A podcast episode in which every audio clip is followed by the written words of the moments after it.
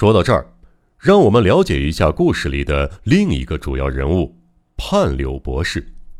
换言之，接下来将从另一条线索讲述怪人道元、小恶魔平田以及五名推销员的后续故事。话说，道元消失在关东大楼十三号房一周后的某一天，在判柳博士位于赤厅区季厅的住宅最靠里的书房里，主人判柳有助和助手野崎三郎很偶然地谈起了道元美术品店的事儿。判柳博士堪称日本的福尔摩斯，是民间犯罪学者兼业余侦探，但他并非福尔摩斯那种什么案子都接的半职业性侦探，他纯粹是出于兴趣，只有警方碰上棘手的大案件时，才会从旁建议，所以只有司法界和警察系统的才认识他，社会上并不出名儿，他只有碰上自己极感兴趣的案子才会接。同时也不接见来访者，但是只要他接下的案子就一定能够解决，而且博士本人的行事作风也十分奇特，可以说和小说中的福尔摩斯一模一样。之所以说奇特，是因为判流有助虽然身为法医学的医学博士兼学界知名的犯罪学泰斗，却未执教鞭，也未出任任何官职，他无视名利。终日蜗居在书房，不与任何人来往，径自沉溺书海。说穿了，是个相当孤僻的人。但是，一旦发生罕见的犯罪事件，他便活跃的判若两人。不仅进行纸上推理，有时候还会不顾身体有残疾，冒险犯难，投入犯罪案件的漩涡。博士是个缺了一条腿的残疾人，几年前外出游玩时，不幸碰上了一起铁路事故。因此，有一条腿自大腿根部以下被完全切除了，现在装着一只。尽管不需要拐杖，只靠一般手杖就能走路，但看起来还是跛得厉害。或许博士深居简出的隐士生活，就是因为羞于让人看到他这丑陋的姿态。而且，博士从来不曾在人前卸下一只。需要泡澡的时候，除了自家门户深锁的浴室外，从不在其他地方入浴，想必是因为截肢的切口十分丑陋的关系。说到外表，他的个子很高，除了腿部有残疾之外，其他的部位和福尔摩斯颇有几分相似。虽然稍有谢顶，但是一头长发随意散乱在肩头，瘦长的脸孔，光洁的下巴，严肃的浓眉下边一双凌厉的大眼。又长又直的鼻子，抿成一字的薄嘴唇等等，都和那位英国名侦探如出一辙，展现出冰雪般的冷静和剃刀似的睿智。至于年纪，博士自称三十六岁，但乍看之下年纪似乎更大一些。坐在博士对面的助手野崎三郎，是一个二十四岁的俊美青年，读外国侦探小说入了迷，甚至立志成为业余侦探。终于在三个月前仰慕博士盛名，拜为门下弟子。他现在已经成了孤独的博士不可或缺的聊天对手。此人虽然带着诗人的气质，但是非常聪颖，思维敏锐，有时候甚至会说出令博士惊讶的高论。书房是西式风格的装潢，偏向博士喜爱的古典风格，挑高的天花板，威严的木雕装饰。整个房间透露出阴森森的气氛。房间四面摆着定制的书架，细长的架子，高级天花板，古老的书籍并列成一排，露出书籍上的烫金文字。房间中央摆着一张雕花的大书桌，身穿西服的博士将胳膊肘支在光亮如镜的桌子上，刮得干干净净的脸颊倒映其中。他看着面前摊开的一本简报，说道：“谁都知道新闻报道多半是在胡说八道，不可全信。不过你知道我为什么把这几则报道郑重其事的剪下来保存吗？说到新闻报道，就看你怎么读了。偶尔能读出隐藏的信息，尤其是在犯罪方面，甚至可以说，所有的事件秘密都隐藏在新闻的字里行间。”我的读法和常人稍有不同。我很清楚各家报社采访记者的执笔习惯，哪家报纸的哪篇报道是哪位记者写的，我大致都看得出来。而且，这位记者既然这么撰写，那么事实应该是这样。连那些没有印成签字的微妙细节，我都能推理出来。因此，假设现在发生一起犯罪事件，各报刊登出了不尽相同的报道。甚至出现某报只称为黑，另一家报纸只称为白的完全背道而驰的报道，这正是我最感兴趣也最重要的地方。只要把执笔记者平日的个性，经常对怎么样事情做怎么样错误的报道，和别家报纸报道的不同之处加以对比分析、归纳类推，经过这种逻辑分析，就可以理清事件真相。我啊，光是这样。在桌子上拿新闻报道做比较研究，就曾不止一两次找到重大案件的破案关键。这就是我托你简报的原因，绝非出于好奇。对我的侦探工作来说，这是不可或缺的重要手段啊！判柳博士就像平易近人的教师，亲切地把积累多年的侦探秘籍一股脑儿地传授给爱徒野崎。除了野崎，脾气古怪的博士还不曾在别人面前展露过这种态度。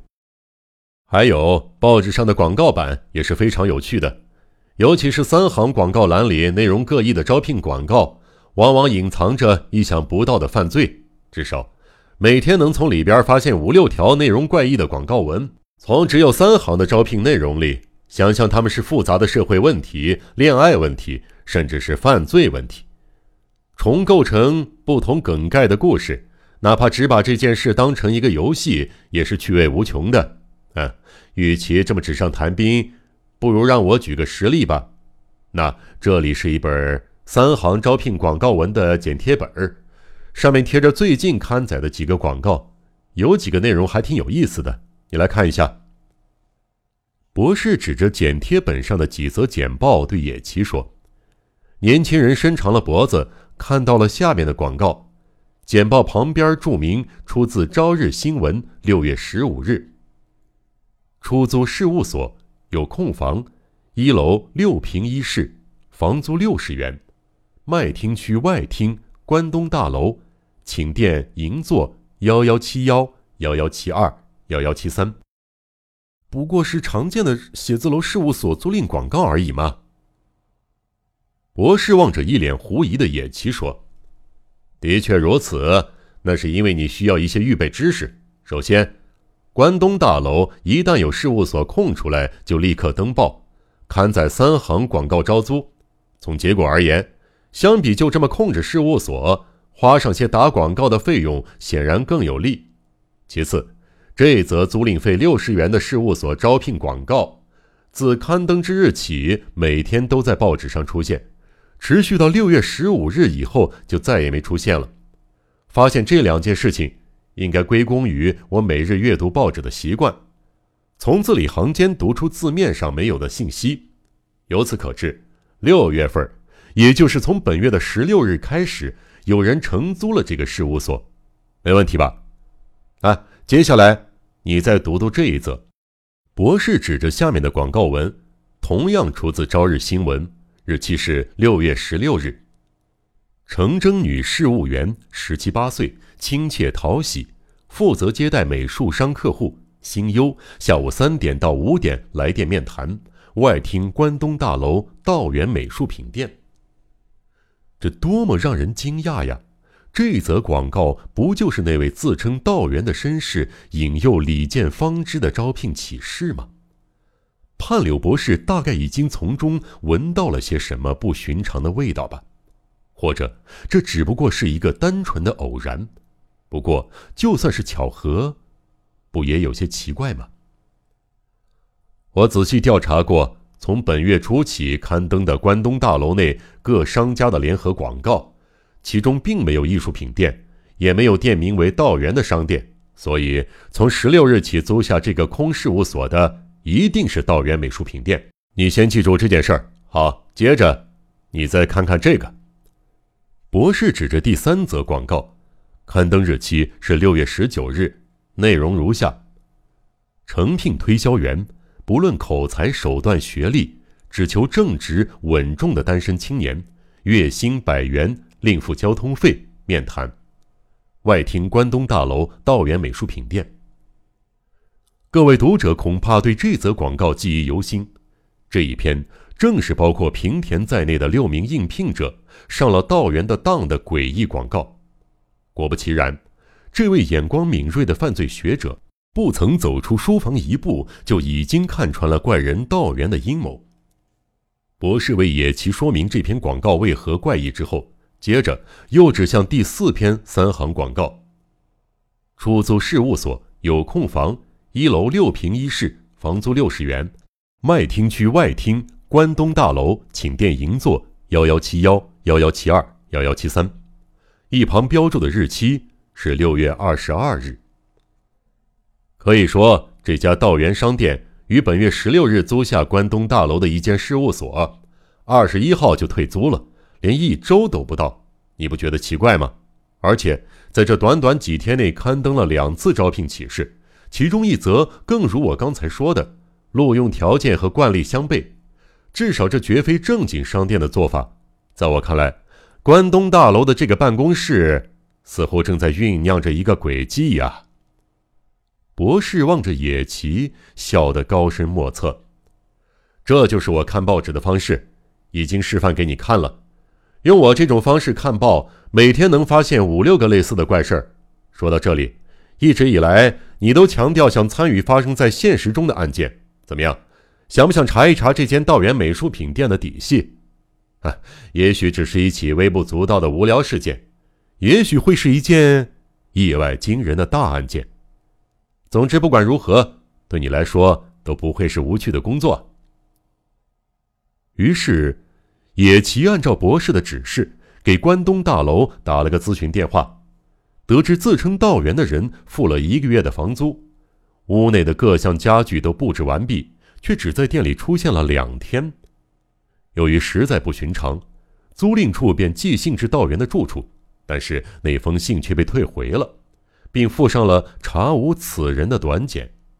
还有，由于登报雇佣的店员吵嚷不休，令租赁处深受困扰，所以他们决定与道元解除契约。把房间收拾干净，暂由租赁处保管商品和家具。如果道元重回大楼，把剩余的房租交还给他。看来博士的判断果然无误。哎，这下子事情倒是越来越有趣了。博士咔嗒咔嗒的让穿着拖鞋的一只在地上敲打出声，语气中有些许亢奋。我们也一起去凑凑热闹。你快去备车。没想到，就在野崎助手站起来打算去叫车之际，房门打开了，书生通报有客来访，是一位名叫李建娟之的年轻小姐，这里有她的介绍信。博士从书生手上接过介绍信，迅速的看了一眼，考虑了一下，也不能就这样让他离开。你去告诉他，我正要出门，所以只能抽出十分钟，如果不介意的话。我就见他。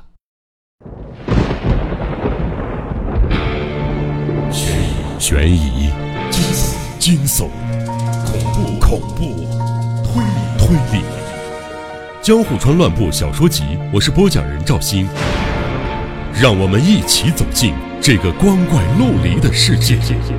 光怪陆离。